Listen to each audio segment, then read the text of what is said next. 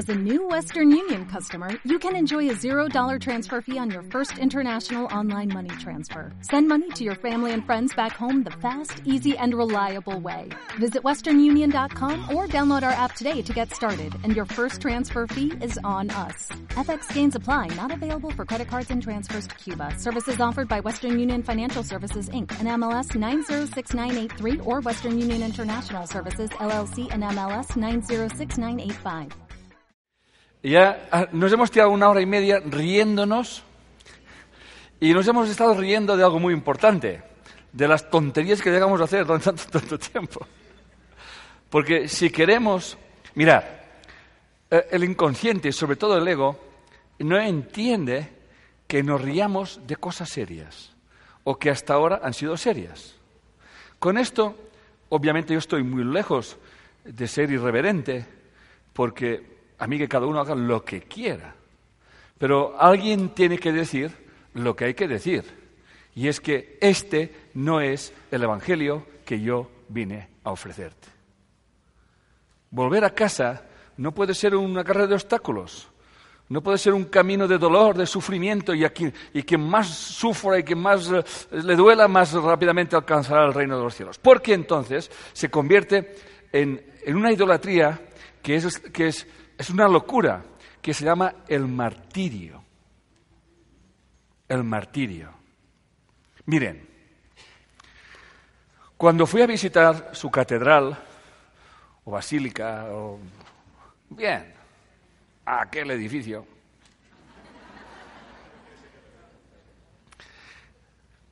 había una cruz encima y el guía nos dice, esto representa la creencia o la religión que está por encima de los paganos y de las culturas como la azteca que hacen sacrificios humanos.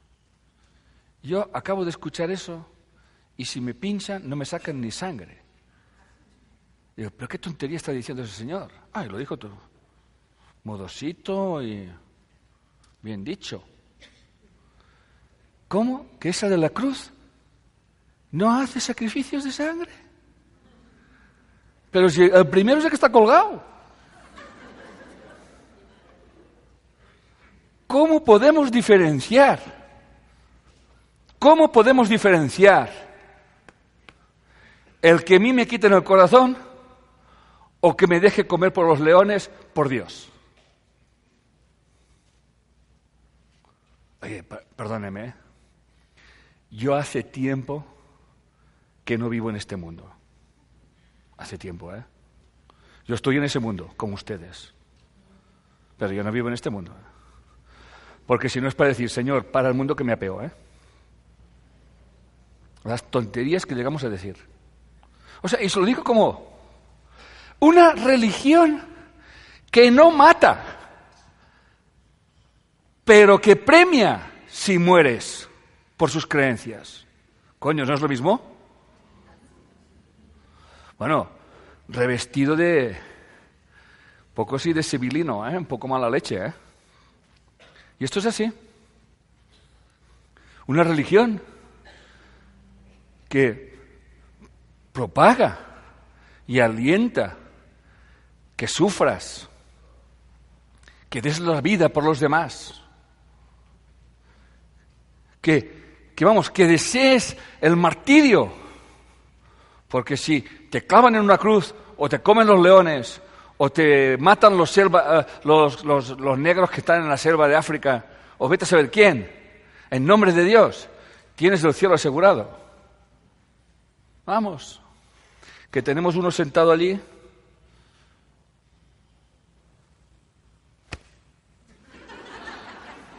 Yo no creo en ese Dios. Esto es así. Por eso, el acto más egoísta que existe en este mundo es sacrificarte por los demás. Es, es una santurronería. Es, es que, claro, es que siempre se mueren los buenos. No, siempre se mueren los bobos o los tontos. Que es curioso, ¿no? Es curioso que vengan a visitarme personas con un cáncer y, y esas personas me dicen, yo ya sé cuándo fue eso, porque fue cuando mi marido me abandonó, como si fueras un Kleenex. Me abandonó. Y uno a tu marido dice, muy pendejo con la pendejada de la vecina. ¿Y qué tal le va? ¿Cómo está tu marido? Dice, el cabrón, bien. Yo mal. Y entonces yo me digo lo mismo. O Dios es gilipollas o gilipollas eres tú. Escoge, uno, dos, tres, responda otra vez. Decide. No puede ser que tú que eres tan buena, tan santa, tan sacrificada, tengas un cáncer. Y aquel pendejo se va con la primera que pasa. Y mira cómo está, cada día mejor, cabrón.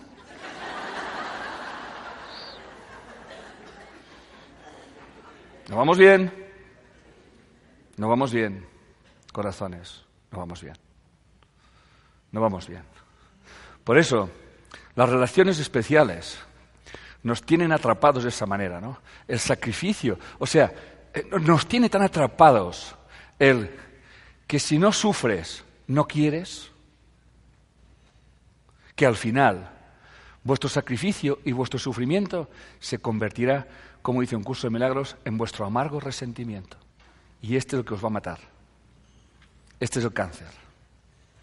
El cáncer es una enfermedad de un profundo desamor a uno mismo. El cáncer, como dijo un médico cuántico, decía que el cáncer, las personas que tienen cáncer, son como la célula cancerígena, egoístas. Claro, la gente les digo yo que soy un egoísta y no cáncer, coño, encima que tengo un cáncer soy egoísta, ¿no? Pero claro, que no se lo tomen a mal. Egoísta es una palabra, no es un insulto. El egoísmo, las personas que tienen cáncer, y se lo digo yo, que he visto a centenares, a centenares, son personas que no viven su vida, viven la vida de los demás, se desviven por los demás, pero no viven su vida están desconectadas de sí mismas. No se preguntan para qué hacen las cosas, sino se obligan a hacer las cosas. Por el que dirán, por el que no dirán. Es así. Igual que una célula cancerígena que está desconectada de todos y no tiene la apoptosis que es la muerte celular, la persona con un cáncer es una persona que está con un gran vacío de ella misma. No se atreve a vivir su propia vida. Por eso el trabajo es que se conecte con ella misma, que viva la vida, que deje de sufrir. Por eso dice un curso de milagros que creer que haya un solo valor en este mundo que valga la pena luchar por él es creer que Dios está loco. Que está loco. Es creer que Dios está loco. Es una locura. Este mundo es una locura. Obsérvenlo, por favor. Obsérvenlo. Medio mundo pasando hambre, medio mundo haciendo dietas.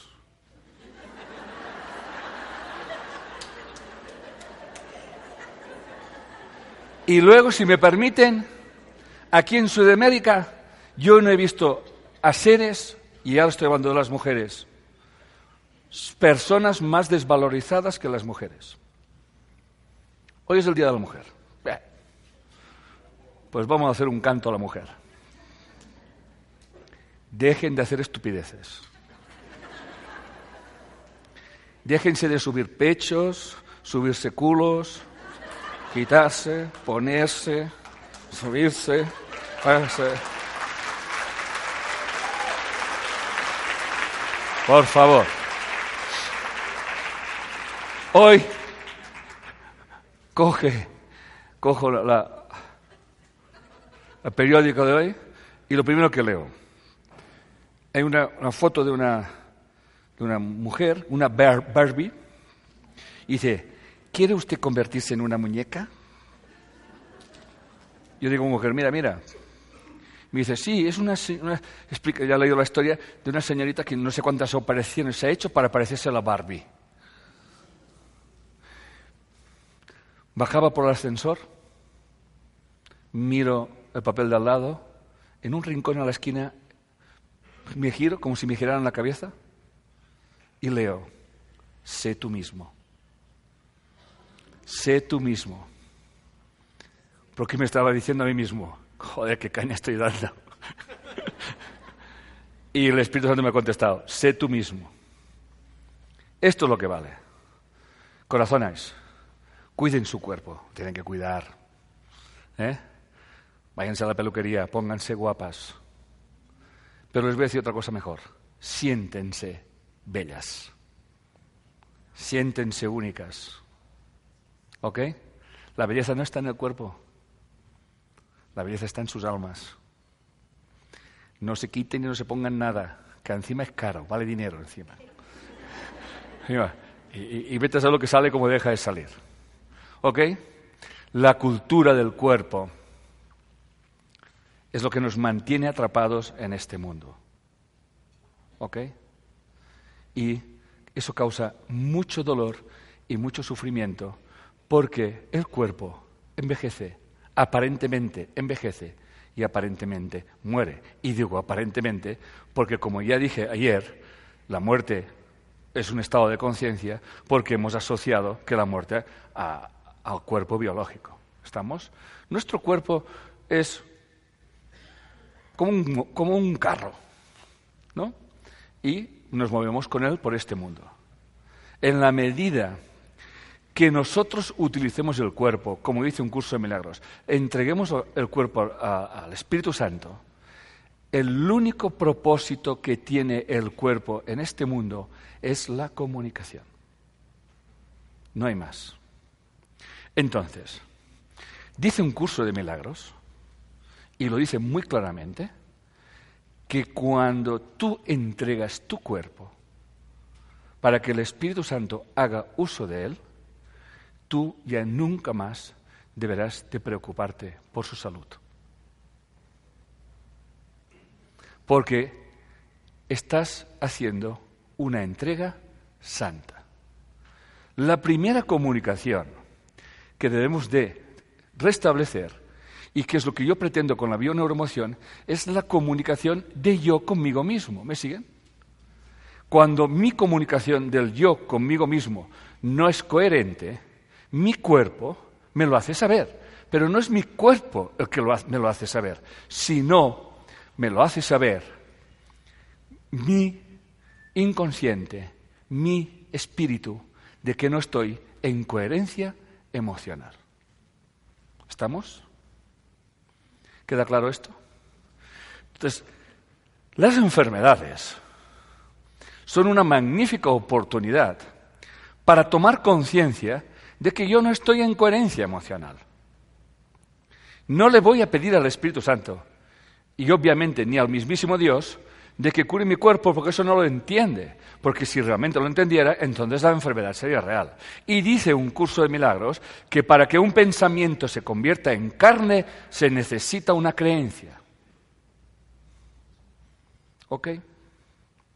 Lo dice un curso de milagros, no lo estoy diciendo yo. Entonces, si el cuerpo no existe ni por un instante, porque el cuerpo no es real, y tenemos un cuerpo en este mundo y que a veces nos puede doler, os voy a decir otra cosa. El dolor que experimentéis en vuestro cuerpo siempre está en relación directa al dolor emocional que experimentéis en vuestras vidas. Como explicaba ayer Gary, Jesús no sufrió en la cruz. Jesús, la crucifixión, es un ejemplo extremo, si queréis, donde el ejemplo que daba es que que no caigamos en la tentación de creer que nos puedan hacer daño. Un cuerpo puede destruir a otro, ciertamente, es así, pero no podemos morir. Y es como que nos enseña a que no caigamos en la tentación de, de pensar que nos están persiguiendo. Dice un curso de milagros que Jesús nunca enseñó persecución y dice que no enseñes persecución. Y nos dice también que tú no puedes ni herir ni ser herido.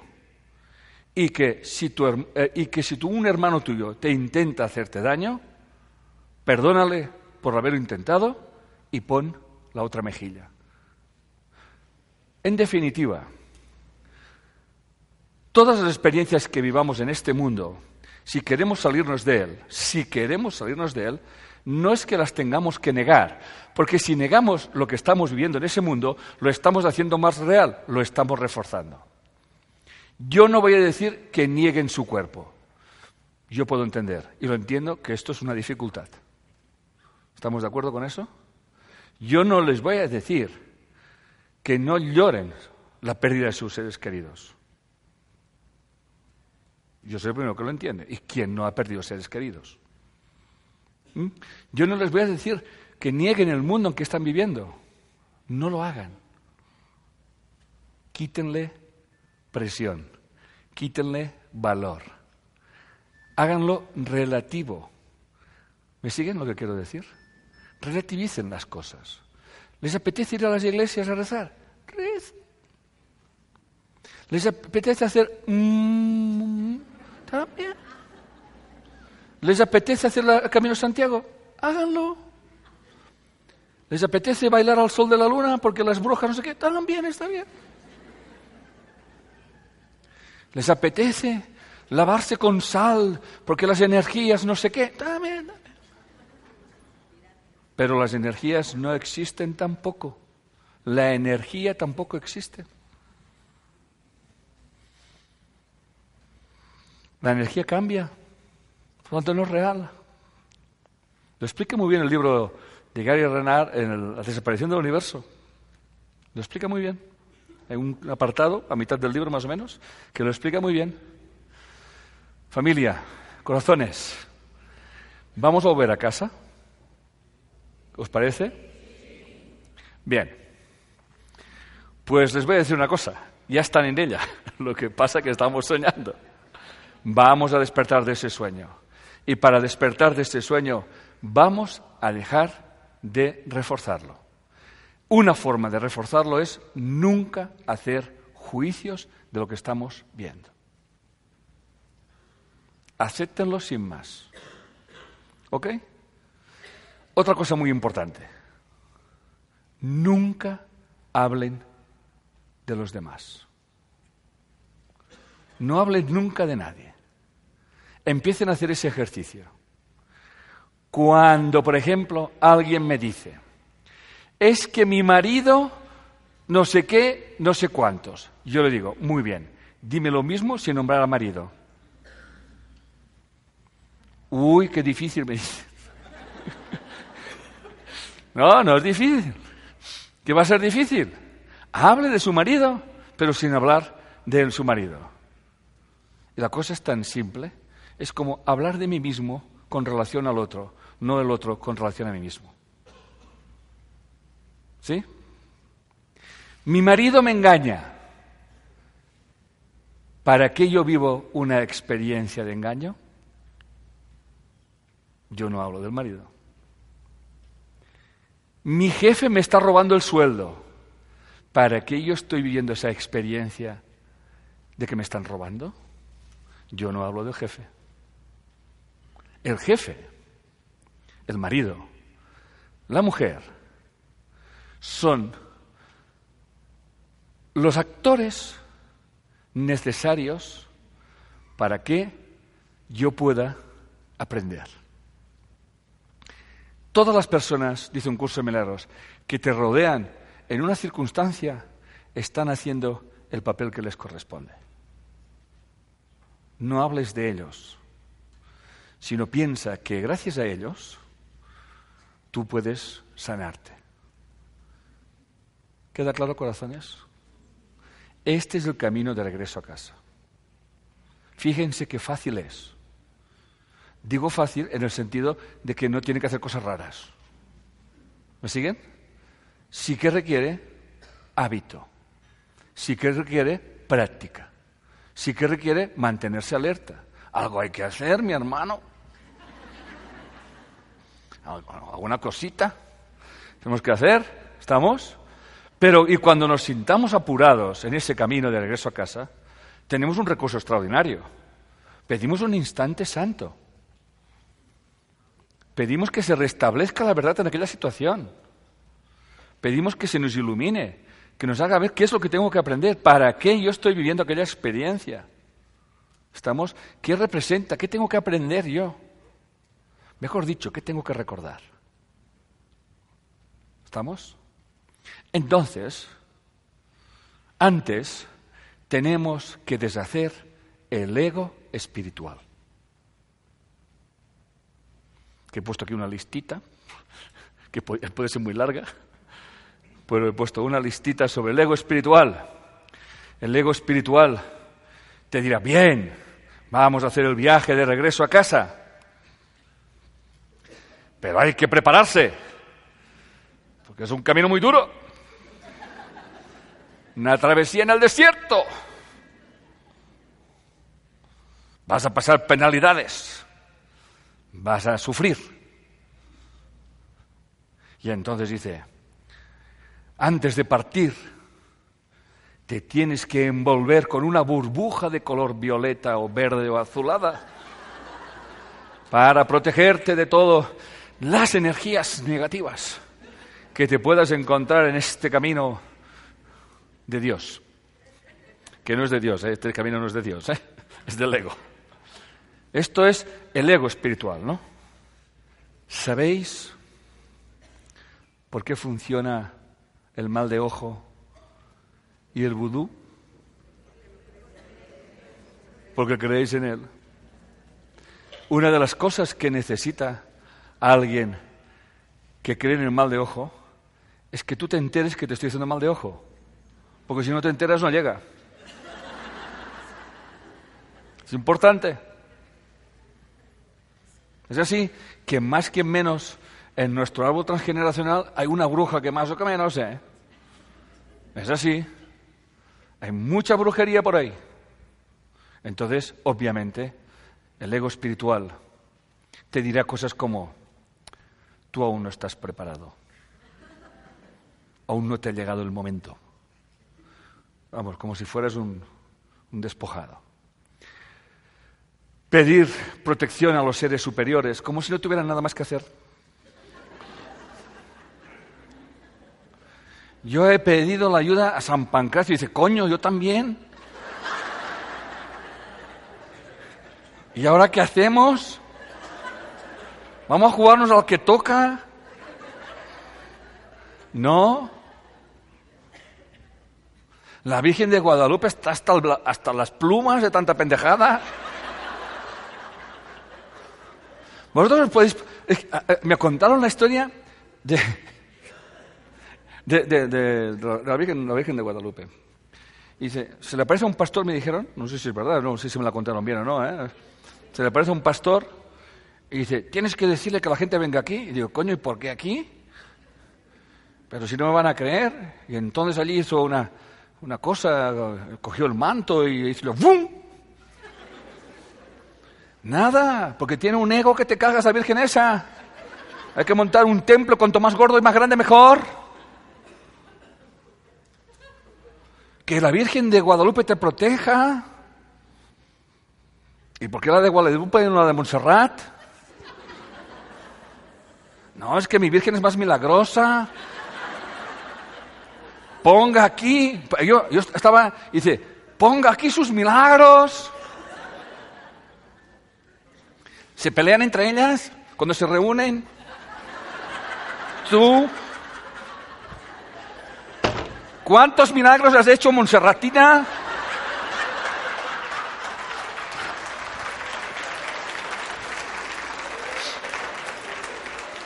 Luego la de Guadalupe se, cabrea. Yo uno más. Y luego sale la de Fátima. Y dice, a ver, y además, el Papa ese, ¿cuántas veces ha venido? Dice yo tres, dice yo dos. No. ¿Saben cómo me llaman arriba, mis colegas de arriba? El maravilloso irreverente. El maravilloso irreverente. Porque esto no es así, corazones. No es así. El ego lo que quiere es que ustedes se sientan culpables y mierdosos. Que se sientan desposeídos, desheredados, pecadores de mierda que os comisteis del árbol, la manzana. ¿Por qué escuchas a la serpiente de las narices?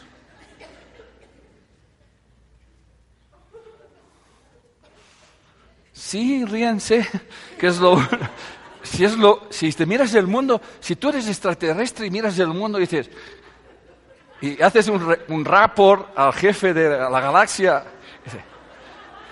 ¿cómo ha ido por la Tierra? Dice, complicados los terrestres. Son muy complicados. Hace cosas muy raras. Unos comen, otros no comen, otros se tiran piedras, no sé qué.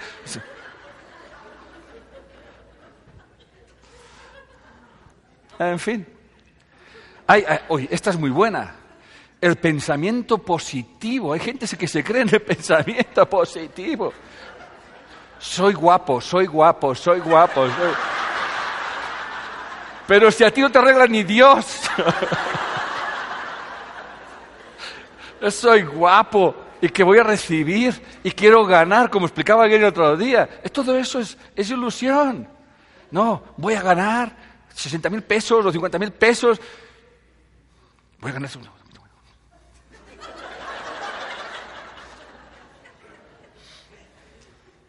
Ah, y si no recibes lo que tú piensas, es porque no te lo mereces. Es muy culpable tú. Luego están, uy, esa es la hostia, esa es la hostia. Gente muy bien intencionada se reúnen en casa, hacen círculos de luz. Y dice, ¿qué hacéis? Dice, estamos enviando luz. ¿A quién? ¿A quién? ¿Que está muy oscuro? ¿Que está dormido?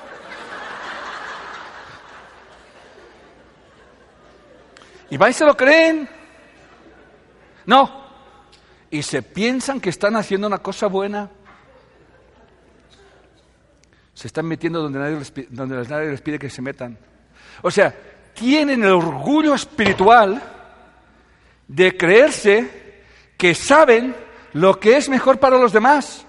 Y dice un curso de milagros, ¿cómo quieres tú ayudar a nadie si ni tan siquiera te puedes ayudar a ti mismo? ¿Tú qué sabes?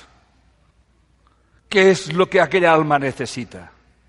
¿Por qué crees que la experiencia que está viviendo aquella alma, vamos a suponer, de enfermedad, de pérdida de un ser querido, no es lo que su alma ha pedido y vienes tú a corregir? Somos tan orgullosos que pensamos que cometemos pecados que ni Dios puede perdonar. Ah, y los decimos tan tranquilos, ¿eh? Uy, eso no lo perdona ni Dios. atribuimos a Dios cualidades humanas. ¿Y sabéis lo que tenéis que hacer, corazones? Atribuiros a vosotros cualidades divinas. Es al revés. Es totalmente al revés.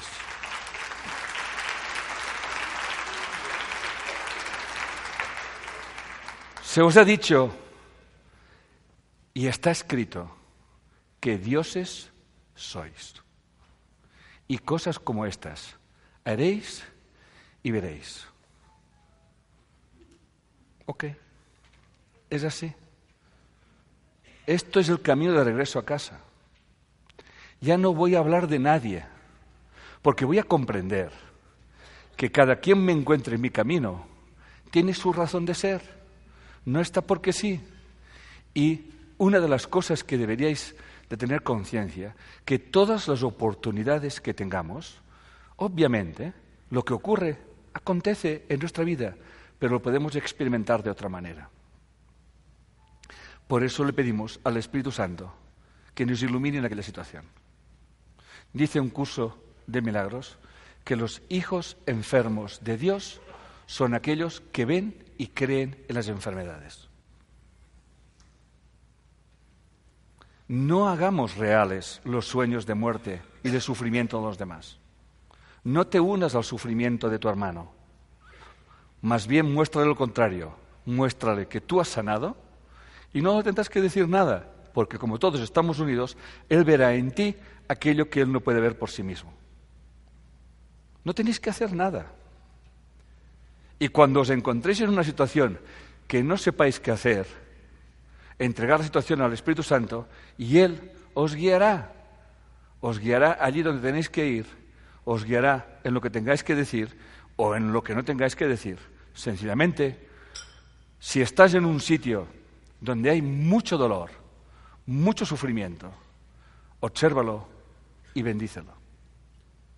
No condenes, no lo maldigas, no lo hagas real. Por eso, como no lo hacemos, la historia se repite. Obviamente, pensar que hay un camino espiritual para llegar a Dios, ya lo he hablado de él. Sí, preocuparse por los problemas del mundo de los demás, también he hablado de él. Creer que eres un elegido de Dios, eso sí que manda cojones, ¿eh? ¿Hay una de iluminados por ahí? El ego espiritual siempre te hará sentir eh, diferente a los demás. ¿Y tú qué técnica aplicas para llegar a Dios? Dice yo, es Chang Chung Pues yo, más Chang. Complicado todo, ¿eh? Todo complicado. Eh, todo muy complicado. Y oye, ¿y dónde enseñan el Shang este que no me enseñan el Shin aquí? Ya estamos, ya estamos liados. Seguimos con el ego espiritual. Creencia en el sacrificio en aras de los demás. Mirad, oye, si tú te mueres por otro, te voy a decir una cosa, te mueres tú y que te jodan. Luego seguimos. Creencia en ídolos que te pueden proteger. Uy, aquí sí, aquí hay, aquí hay una retalía de ídolos. Cristales, colores, velas, santos. Bueno, yo, sé de una señora que tenía un altar, que me río yo del altar de la Virgen esa de Guadalupe. Un altar, estaban todos los santos. Este para eso, eso para eso. Este. Y dice, pero yo le pregunté, ¿pero la religión católica no es monoteísta? Porque claro, aquí tienes, llevas aquí toda una retalía de cosas raras. Eso también es ego espiritual. Fijaros en un detalle. El ego espiritual, que es muy sutil, os hace creer que sois muy espirituales, pero jodidos, ¿eh? Daos cuenta de eso, ¿eh? Nunca hay suficiente. ¿Sí o no? Nunca hay suficiente. Siempre os tenéis que sentir con carencia, con necesidad, que no estáis dando lo suficiente. Nada, no. Luego están aquellos que dicen que para ir de allí a allí, mire que para ir de aquí a allí, oye, andando se va bien, no, pero hay que ir arrodillados. Cago una leche con lo que... Se destrozan rodillas, se destrozan pies. No, hay algunos que dicen, mira, yo iré descalzo y tú vas tirando trozos de vidrio para que si...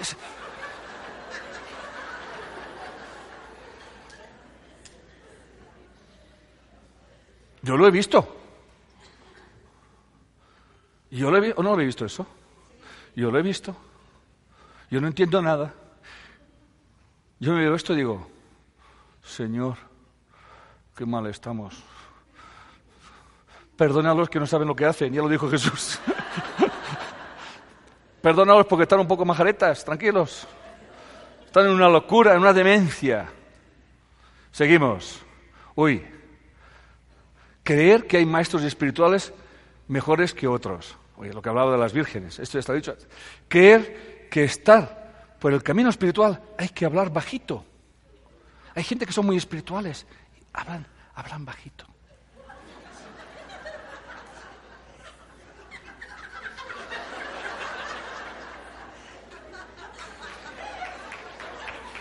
Cualquier leve punzada de dolor de enfado leve, ¿eh? es tu deseo oculto de matar y asesinar. Lo hice en curso de milagros. No, no, o sea, tú puedes disimular, ¿eh? Pero si te duele, has hecho un juicio. Por eso cuando estamos en casa y un hijo mío o mi mujer, o yo mismo, le digo a mi mujer, hostia, me duele eso. Digo, habrás hecho con juicio, seguro. o sea, cuando nos duela algo, preguntaros, ¿qué juicio he hecho? Mirad qué fácil que es. Fácil. Y entonces se pide expiación o aplicas el perdón. Es una maravillosa oportunidad. ¿Me siguen corazones? Bueno, creo que lo pongo fácil. Mirar, yo no creo que nada sea difícil. Yo no lo creo. No me da la gana de creerlo. Además digo una cosa, en mi vocabulario la palabra difícil no existe. No la utilizo nunca. Y cuando la utilizo, la entrecomillo. Dice un curso de milagros que tú debes de mantenerte alerta, pero que yo, dice él, yo, que el yo como explicaba Gary, es el Espíritu Santo. Yo siempre estaré velando por ti y ayudándote. Pero para que este yo, Espíritu Santo, pueda intervenir en tu vida plenamente, tú tienes que dejar la puerta abierta, tienes que renunciar a tu verdad, tienes que renunciar a tus creencias. ¿Me seguís? ¿Es así? Esto es la única, entre comillas, dificultad, que es mantenerse alerta en eso. Luego, debéis de tener, debéis de teneros mucho cariño a vosotros mismos. Os debéis de querer mucho. Y para eso debéis de aplicar el perdón a uno mismo. ¿Me seguís? Yo patino tanto como cualquiera. Pero cuando patino, y me he dado cuenta que he cometido un juicio, automáticamente pido expiación y pido que deshaga el error que acabo de cometer. Esto es un hábito, es un hábito. Y no olvidaros, lo recuerdo, que cada encuentro que tengáis siempre puede ser un encuentro santo. Muy bien. Seguimos con los ídolos. Fijaros, que lo que yo estoy pretendiendo en, esa, esa intervención es que no os penséis que para despertar hay que ir a algún lugar. ¿Estamos? ¿Estáis dando cuenta de eso? Fijaros que lo único que estamos haciendo es cambiando el mundo en que vivimos. Estamos cambiando los valores. Y si cambiamos los valores, al final viviremos en otro mundo. ¿Sí? De hecho, el mundo el tiempo está a la espera del perdón. ¿Eh? Bien, entonces, ídolos que alimentan, que realmente alimentan este mundo y alimentan nuestras enfermedades.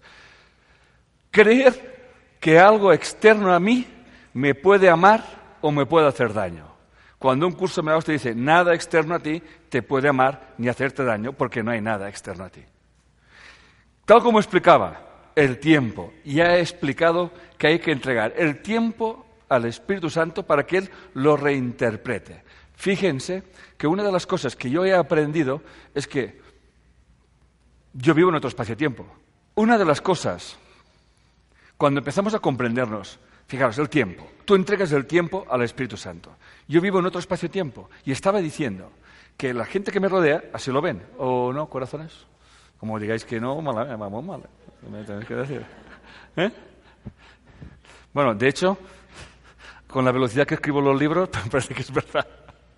¿Eh? El tiempo no es real. Mirad. El tiempo, el ego siempre lo ocupa de dos maneras. O preocupándose por el pasado o preocupándose por el futuro, para joder el presente. Y entonces el presente se convierte en un infierno. Mirad, no tenéis que hacer, no tenéis que hacer nada para no ir al infierno. Os voy a dar una buena noticia, ya estáis en él. O sea, no os calentéis del coco. Ay, que no hemos de ir al infierno. Digo, pero si estáis. Este es el otro engaño del ego.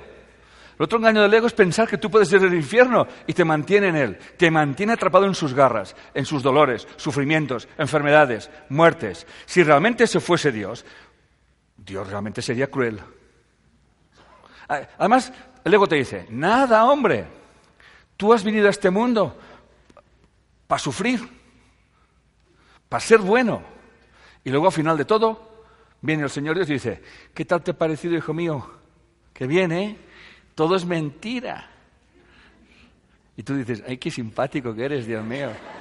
Ah, mira cómo me río, jo, jo, jo, jo. No. Bien, la creencia en el ataque, la creencia en la magia que dice un curso de milagros, que hay algo que me pueda curar. Son los principios mágicos. La creencia de que algo me puede proteger, una medicina que me puede curar, o me tomo no sé qué, que, no es, fantástico, en fin, algo externo a mí que me pueda curar. Principios mágicos. Dice un curso de milagros que eso no quiere decir que tú no los puedas tomar, ¿eh?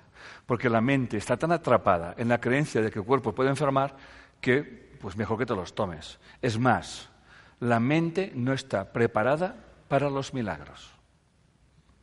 No está preparada. Porque esto realmente eh, destroza muchas cosas. ¿eh? Da más miedo.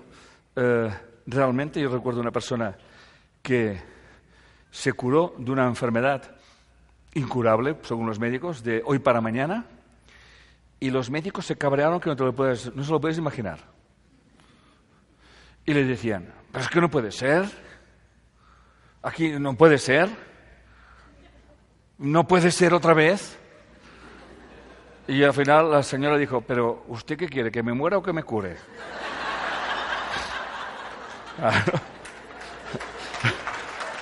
lo preguntó.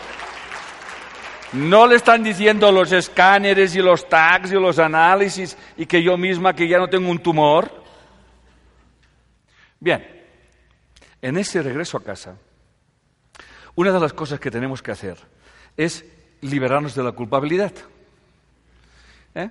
Y esto es lo más importante. Y entonces, en la medida que nosotros nos vayamos liberando de la culpabilidad, en ese mismo momento el mundo se libera de la culpabilidad. Bien, voy a explicar algo muy importante. Por favor, esto es muy importante. Mirad. Cuando yo quiero, quiero que veáis lo civilino y lo lo rocambolesto que, puede llegar a ser el ego, o sea, cómo nos, realmente nos tiene atrapados. Mirad, él por encima de todo va a luchar y a hacer todo lo posible para que vosotros sigáis pensando que estáis separados. ¿Estamos de acuerdo con eso? estamos volviendo a casa. Y tenemos una experiencia de perdón porque estamos aplicando en nuestras vidas lo que dice un curso de milagros. A partir de ahora, toda experiencia la voy a convertir en una experiencia de perdón. ¿De acuerdo? Bien. Entonces, si yo quiero entrar en una experiencia de perdón, lo que tengo que hacer es eliminar la culpabilidad. ¿Estamos de acuerdo con eso? Gary Ronald por la tarde os va a dar más de esto. ¿eh? Bien, entonces, primero lo que tengo que hacer es no ver, no ver nada que perdonar. Y entonces, el ego te hace creer, atención, el ego te hace creer que tú cuando tienes una experiencia de perdón, solamente perdonas tu culpabilidad. Voy a hacer un timing. Repito, el ego lo que pretende es, cuando tú haces una experiencia de perdón, que tú pienses que esa experiencia de perdón solamente te ha beneficiado a ti. ¿No estoy sin entenderme? O sea, que eliminas tu culpabilidad. Y esto no es así. No es así. Dice un curso de milagros que cuando perdonas, cuando eliminas culpabilidad, no solamente es imposible que solamente elimines tu culpabilidad, eliminas la culpabilidad del mundo entero. Y eso el ego no te lo permite que lo veas. Por eso, es tan por eso un curso me os dice que los auténticos salvadores del mundo no son los que se tiran a los leones, ni los que se crucifican, ni los que sufren, ni los que, se, que se sufren, ahí arrodillados y, y no comen, no beben, nada, no hacen nada. No, estos no son los salvadores del mundo. Los salvadores del mundo son aquellas personas que cogen cada experiencia de perdón y tienen plena conciencia que cuando la perdonan, o sea, cuando deshacen el error, no están deshaciendo su culpabilidad inconsciente, sino la culpabilidad inconsciente del mundo total, en general, de todos, de los siete mil millones como mínimo. ¿Me siguen? Eso es el Salvador del mundo. Esto es. ¿Queréis salvar el mundo? Pues hala, ya sabéis cómo tenéis que hacerlo. Perdonar. Cada oportunidad es una magnífica experiencia de perdón. ¿Sí? No es tan complicado esto. Lo que ocurre es que el ego no te lo permite que lo veas así. El ego sigue, siempre intentará por todos los medios hacerte creer que tú eres especial. Bueno, especialista del todo, vamos. Y es el, el, deseo de ser especial, es la última creencia que tenemos que hacer o deshacer para realmente llegar a casa. El especialismo es una gran argucia que tiene el ego de, no sé, es como vestirte de blanco porque eres más puro. ¿Sabéis lo que deseo? ¿Queréis saber lo que deseo de verdad? Y ahí voy. Que podáis aprender tanto del mensaje que lleva un curso de milagros y que yo lo estoy transmitiendo a mi manera, que no me necesitéis ver más. ¿Ok? Para que me quede tranquilo. Porque si no, esto es un cachondeo. Esto es un cachondeo. ¿Estamos? No hagan nadie especial. No se creen especiales. Si ustedes piensan que son inferiores a alguien, es la creencia de ser especial. En ese caso, ser especialmente inferior.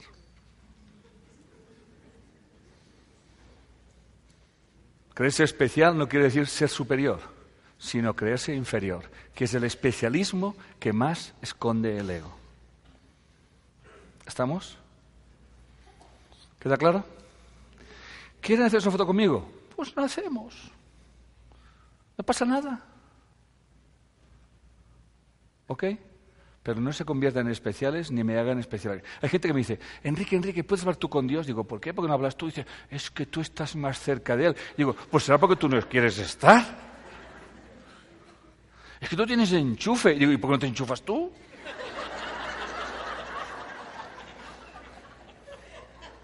¿Que no tienes internet? Les digo.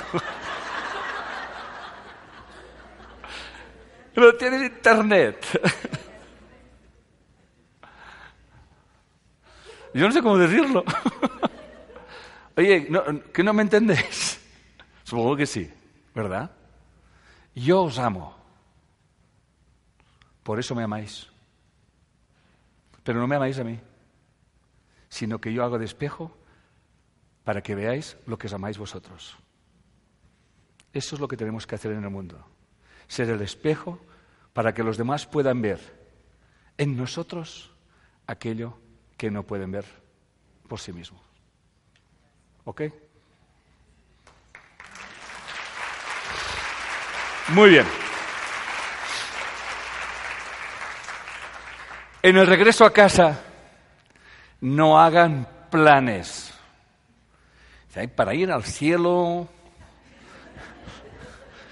sacan ahí un plano. Hay que pasar por la selva amazónica, superar las serpientes, las anacondas, y en fin. Y cuanto más jodido sea, más plan será y más contento estará Dios. Entonces, claro, porque Dios cuando le quiere, llegamos ahí, nos ve a todos hechos unos... dice, ¿qué te pasa, hijo mío? dice, es que he hecho un plan para venir contigo, Señor. Dice, coño, pero si aquí hay una escalera. ¿Por qué has cogido ese camino tan largo? Porque te, dice un curso de milagros. Si quieres ir a donde quieres ir, lo único que tienes que hacer es coger la dirección adecuada. Muy fácil. Un curso de milagros es un curso que te lleva directamente a Dios. Es un curso sin tiempo, es un libro cuántico. Es un libro que cuando te lo lees y pones la mente en lo que está transmitiéndote, materializa el mundo en que quieres vivir. Lo tengo escrito y todo por ello. Hoy he descubierto, tengo escrito, que es un libro cuántico. Es un libro que depende de cómo te lo leas, así será tu vida. Mira cómo lo tengo yo leído, que no se ven ni las letras. ¿Cuántas veces le he dicho a mi mujer, si esto me lo he leído mil veces y ahora me entero? ahora me entero, pero hay que quitar capas de cebollas, hay que hacer los libros, de, eh, los, ejercicios, hay que leerlos uno cada día. Y venga, no entendiendo nada, el ego quiere entender, tú sin entender, sintiendo, sintiendo, sintiendo, deshaciendo, deshaciendo, deshaciendo, hasta que el ego se le quite del trono y se le ponga en su justo lugar. ¿O qué corazones? Es así. Bien, vamos avanzando. Hay un obstáculo. El último obstáculo, diría yo. Y es que tenemos que deshacer el miedo. ¿Sí? ¿Han visto ustedes la película After Earth de Will Smith? After Earth. No, After Earth. No sé cómo se traduce. Es después de la tierra o algo así, no sé. De Will Smith. Y su hijo. ¿Cómo, no, cómo, cómo qué, qué, qué título lleva? Bueno, es igual. ¿Sabéis la película a que me refiero? Esto es lo importante. La película, la película no tiene desperdicio. Yo no la había visto antes porque a mi mujer no le gustan las películas de ciencia ficción. A mí sí. Porque quizás empecemos a comprender que todo es ficción y que más da una ficción que otra. Claro. Entonces, en la película de ciencia ficción, esa, eh, me enganchó enseguida porque explica que en la Tierra había unos monstruos que mataban a los seres humanos y lo hacían porque los localizaban cuando tenían miedo. Yo dije, tate. Fijaros bien. Entonces, fijaros bien, ¿eh? El monstruo te atrapa y te mata, te localiza cuando tienes miedo. ¿Me seguís? El monstruo es el ego. El ego te atrapa y te mata, te secuestra el espíritu, tu alma, por el miedo. Y entonces el Will Smith ese, que es, que es el general, se los va cargando a todos porque no tiene miedo. Y como no tiene miedo, no genera las feromonas del miedo, o llámalo como quieras, y el monstruo no lo puede localizar. Y entonces los puede matar todos. ¿Mm? Una de las cosas que me gusta de esa película, y que no explican, no lo explican bien, es lo que se llama la fantasmagorización. Que se ve, o así lo entiendo yo, que es ponerte delante del monstruo y entrenarte a no tener miedo. Pero fijaros cómo le llama, fantasmagorización. O sea, como si fuera un fantasma. O sea, no le da tampoco realidad. Lo importante, y es lo que quiero yo explicar, es que esa frase, o esas frases que están escritas aquí, el Willie Smith, papá, se lo dice a su hijo que tiene que ir a buscar no sé qué artilugio y el monstruo que llevaban en la nave, que, se quedan accidentados, el monstruo que llevaba la nave se había escapado. Y él podía darse cuenta de que el monstruo estaba siguiéndole y le dice a su hijo, es realmente extraordinario lo que le dice. Le dice, el miedo no es real. El único lugar donde puede existir el miedo es en nuestros pensamientos sobre el futuro, que es producto de nuestra imaginación. Hace que temamos cosas que no existen en el presente y a lo mejor nunca existirán. Esto casi roza la locura. No me malinterpretes, le dice a su hijo.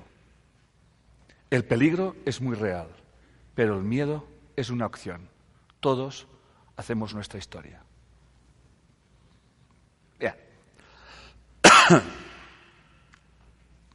Vamos allá.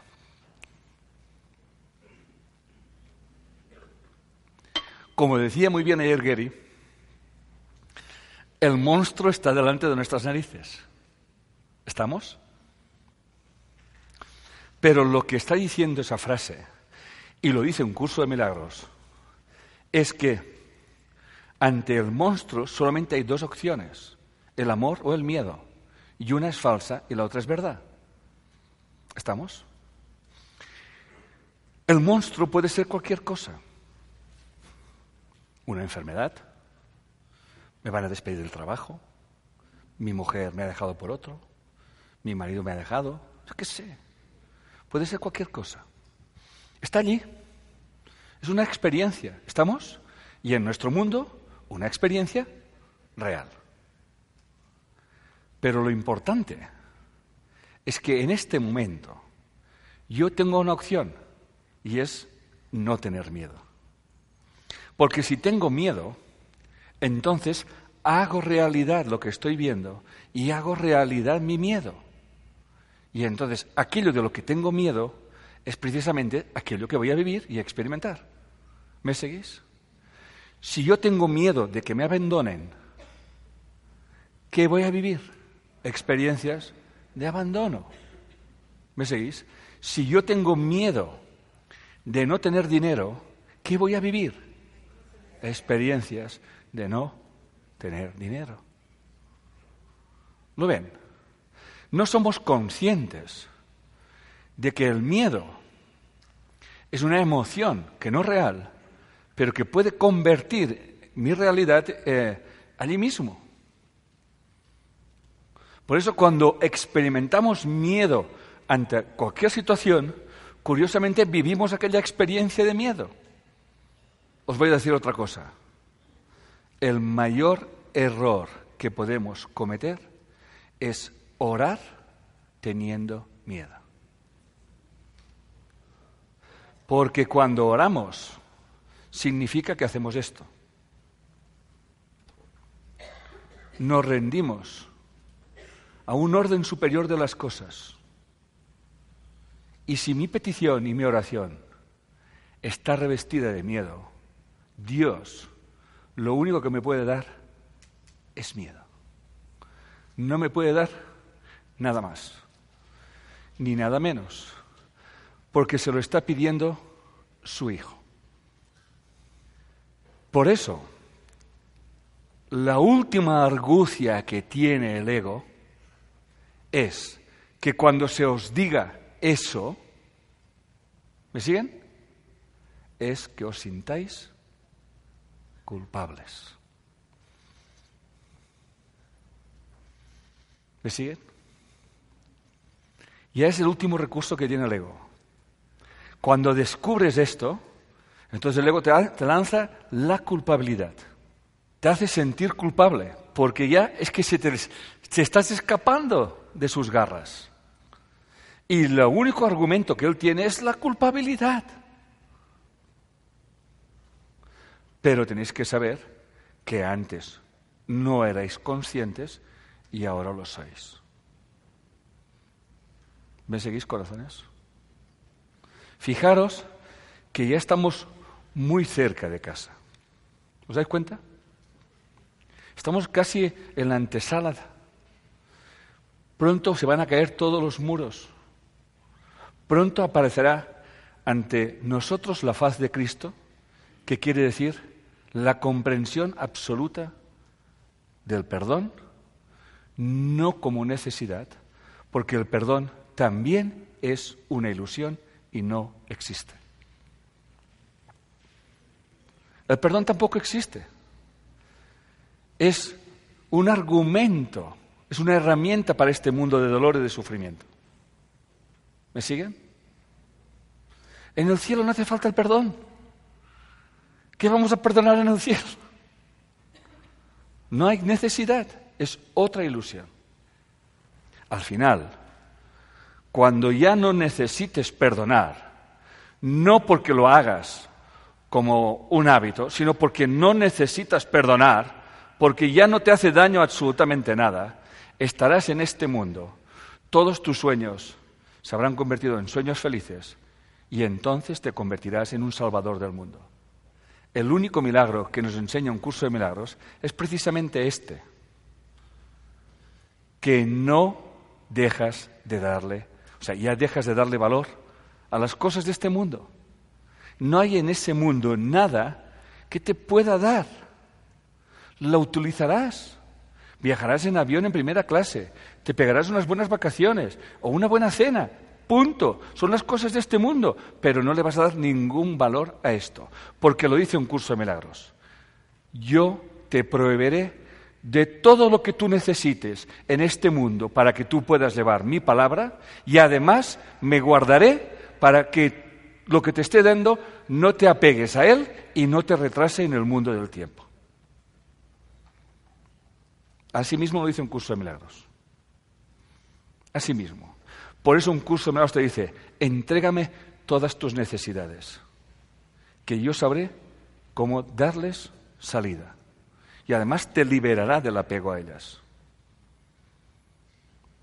Y eso no quiere decir que no puedas viajar ni en primera clase, ni tener un buen coche, ni una buena casa. ¿Para qué no lo vas a tener? Porque yo voy a querer que no tengas una buena casa y un buen coche. Pero no hagas de esto un estatus. No hagas de eso un ídolo porque el estatus social es otro ídolo. Hay infinidad de ídolos. Vamos hacia el mundo real. ¿Ok? Hemos estado en el mundo de la ilusión, hemos entrado en el mundo inocente, ya no culpamos a nadie, ya no jugamos al juego de la culpa, ¿eh? Aquella típico dice, es que tu madre y la tuya. No, ya no jugamos a esto. ¿Estamos? Ya no jugamos a esto, no jugamos más, porque nos hace sentir mal. Y además, como dice un curso de milagros, dice, el perdón, al primero que beneficia es a ti, el que perdona, no al otro. Dice, dice señora, perdone usted, perdónese usted. Dice, ¿a quién? ¿Al pendejo de mi marido? Digo, sí, este. Dice, pero si este, este, dice, ¿cómo está ese? Está muy bien, ¿no? Pues perdónese a usted por el daño que se está haciendo. El que perdona, se cura, dice un curso de milagros. Así, tajante. El que perdona, se cura. Es imposible Dice, es imposible que alguien que ha sanado su mente pueda seguir estando enfermo. Es imposible. Por eso, si seguimos estando enfermos, preguntémonos qué tenemos que perdonar. Y si nos cuesta perdonar, vamos a pedir al Espíritu Santo que nos eche una manita. Pero no ahorita, ahora mismo si puede ser. ¿Eh? Ahorita no, ahora mismo. Muy bien. Estamos saliendo camino hacia el mundo real. Y hemos salido de las garras del faraón que veréis en el libro La curación de curso de milagros, hablo de la salida de Egipto, de las garras del faraón. Ay, y cuando estamos en el desierto, allí con lo bien que estábamos con el faraóncito, que nos daba unas lentejitas y unos frijoles, pero nos hacía trabajar allí todo el día, pero nada, seguritos. ¿eh? El ego te va a decir, pero ¿qué haces? ¿Por qué me dejas? Pero si aquí estás bien, que estés tranquilo. No, hay que abandonar todo esto. Es la travesía, la famosa travesía del desierto. 40 años perdidos en el desierto, coño, con lo fácil que es en línea recta, ¿no? Pero no había manera. Allí, haciendo el, idólatra. ¿eh? ¿Sabéis todos? Fijaros que tuvieron que atravesar el Mar Rojo. ¿Saben lo que es el Mar Rojo? Son las emociones. Para poder ir al mundo real hay que superar las emociones. Hay que tenerlas, claro está, pero hay que dejarlas tranquilas, no que nos agarren. ¿Estamos? Eso nos permite atravesar el mar rojo. Eso nos permite llegar a la tierra prometida. Nuestras relaciones ya no son especiales, son santas. Ya no nos agarramos a nada. Como, como explicaba ayer Gary, él tenía una relación especial con su primera mujer, o la segunda, no lo sé, y luego la convirtieron en una relación santa, y entonces ella pudo seguir haciendo un curso de milagros, ¿me entendéis? Nunca sabemos las cosas como tienen que ser. Pero ya no hay resentimiento, ya no hay culpa, ya no señalamos al otro. Bendecimos.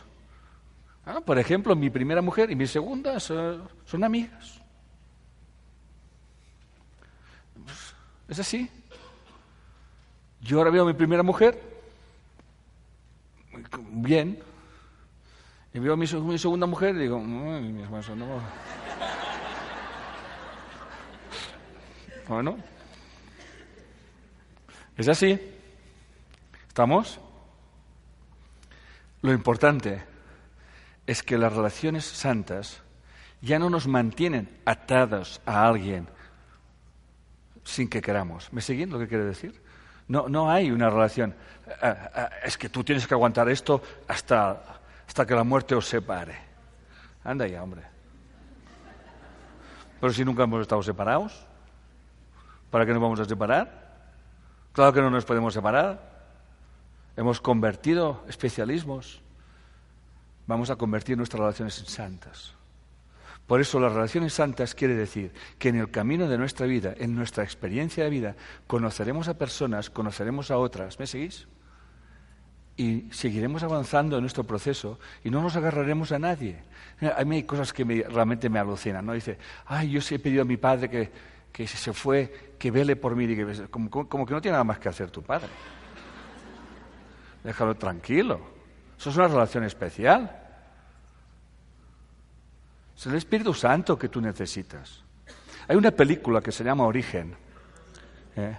que al final creo que es, Jodie Foster o Jodie Foster, que, viaja en un agujero de gusano y, ve a su padre, ¿no? Y, y, dice, ay, tal. Y dice, bueno, dice, yo no soy tu padre. Y dice, ¿y entonces? dice, bueno, es que yo he buscado. Es contacto. Es contacto. Sí, perdón. Bueno, perdóname. ¿eh? Tantas películas. Bien, contacto. Entonces, ve a su padre y su padre no es su padre. Dice, no, yo me he puesto en, la, imagen mental de tu padre para que seas tranquila. Para que quedes tranquila. Para que cuando me veas no te pegues un susto. Bueno, el Espíritu Santo se disfraza de muchas maneras. Estamos en el mundo real. En el mundo real ya no ponemos guiones a nadie. Ya no somos guionistas. Ya no ponemos papeles de lo que tienen que hacer los demás siguen habiendo las mismas personas. El sol sigue alumbrando por el horizonte. ¿Me sigue? Aparentemente, todo sigue igual, pero todo ha cambiado. Ya no hay ninguna necesidad, ya no hay ninguna carencia, ya no hay un exceso por aquí y un defecto por allá.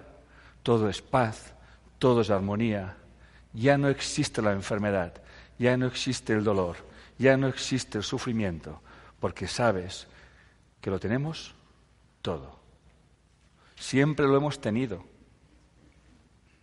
No lo hemos experimentado. Por esto, una de las grandes trampas del ego ha sido creer que si tienes mucho, no puedes entrar en el reino de los cielos. Pero está escrito, y lo dijo Jesús, al que tenga mucho, se le dará más y al que tenga poco se le quitará lo poco que tiene. Y al que tiene mucho es aquel que sabe que es abundante y se le dará abundancia. Y aquel que crea en la carencia se le quitará lo poco que tiene para que experimente carencia. ¿Ha quedado claro? Bien.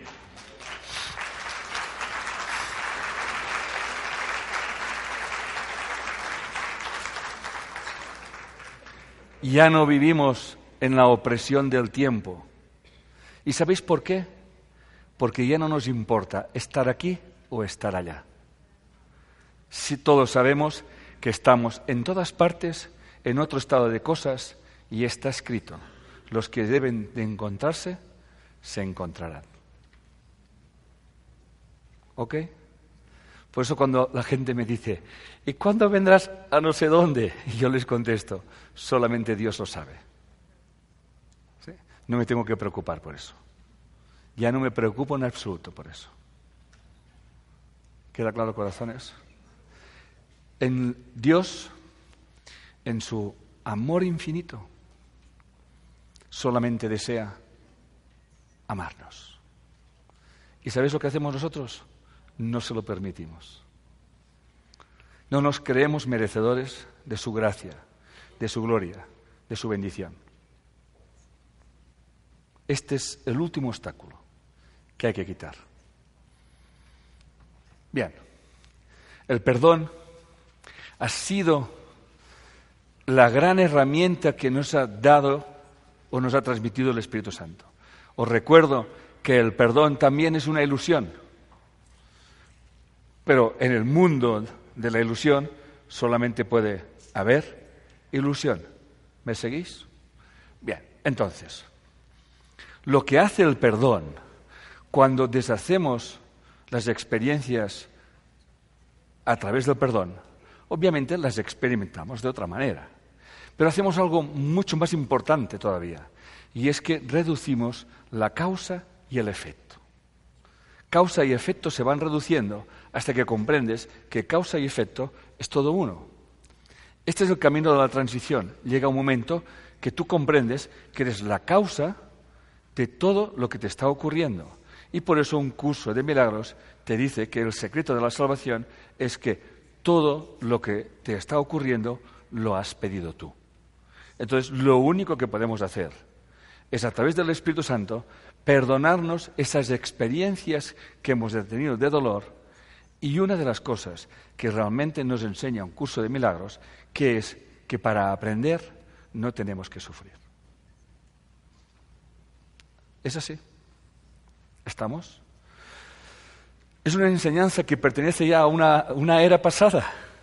Estamos en una nueva era. Eh, nuestras mentes se han abierto a otras cosas. Bien, creo que estoy en mis últimos minutos de mi intervención. Cinco minutos, diez minutos.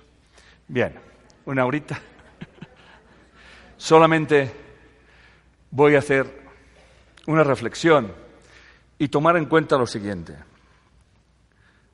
Cuando perdonen una situación, no piensen que perdonan una situación suya, sino piensen que es una oportunidad de colapsar millones de años en el tiempo y facilitamos de esta manera la entrada a casa, porque cuando estamos en casa comprendemos que no podemos entrar, porque tenemos que entrar todos.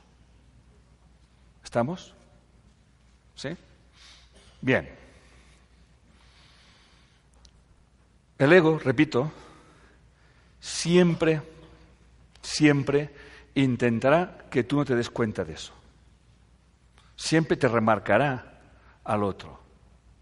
Pero ya no vamos a jugar a este juego. Porque eso nos causa desasosiego y nos quita la paz interior. Y la paz interior es lo que persigue un curso de milagros.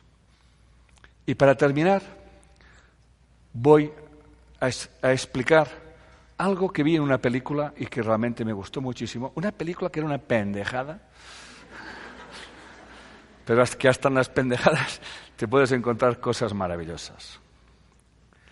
Y era una mujer que deja a su marido porque piensa que su marido se ha vuelto loco porque hace cosas muy raras y dice que oye a Dios y que Dios le dice cosas que tiene que hacer.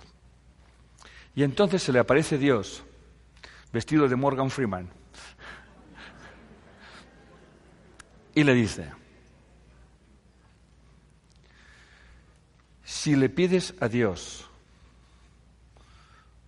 un marido que comparta tu vida, ¿tú qué crees que te dará? ¿El marido? ¿O te dará la oportunidad para que tú te desarrolles y, y recibas este marido? Si tú le pides buenas amistades, ¿tú qué crees? ¿Que Dios te dará amistades o oportunidades para que hagas buenas amistades? ¿Me siguen? Si tú le pides a Dios una familia, ¿tú qué crees? Que Dios te dará una familia o la oportunidad de hacer una familia. Y si tú Dios le pides a Dios que te perdone, ¿tú qué crees que hará Dios?